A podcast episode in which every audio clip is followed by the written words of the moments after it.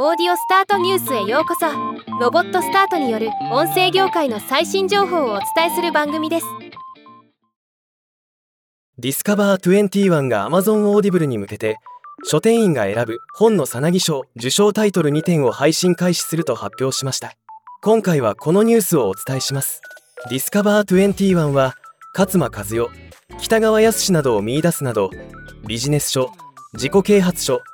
大人向けの絵本エッセイなどの刊行を得意とする出版社。今回発表されたのは全国の書店員が世に出したい作品を選ぶエンタメ小説新人賞である本のさなぎ賞第1回にて大賞を受賞した「とうとうとくれない」と優秀賞を受賞した「アナザーファイト」の2タイトルを配信開始したというもの。興味のある方はチェックしてみてください。ではまた。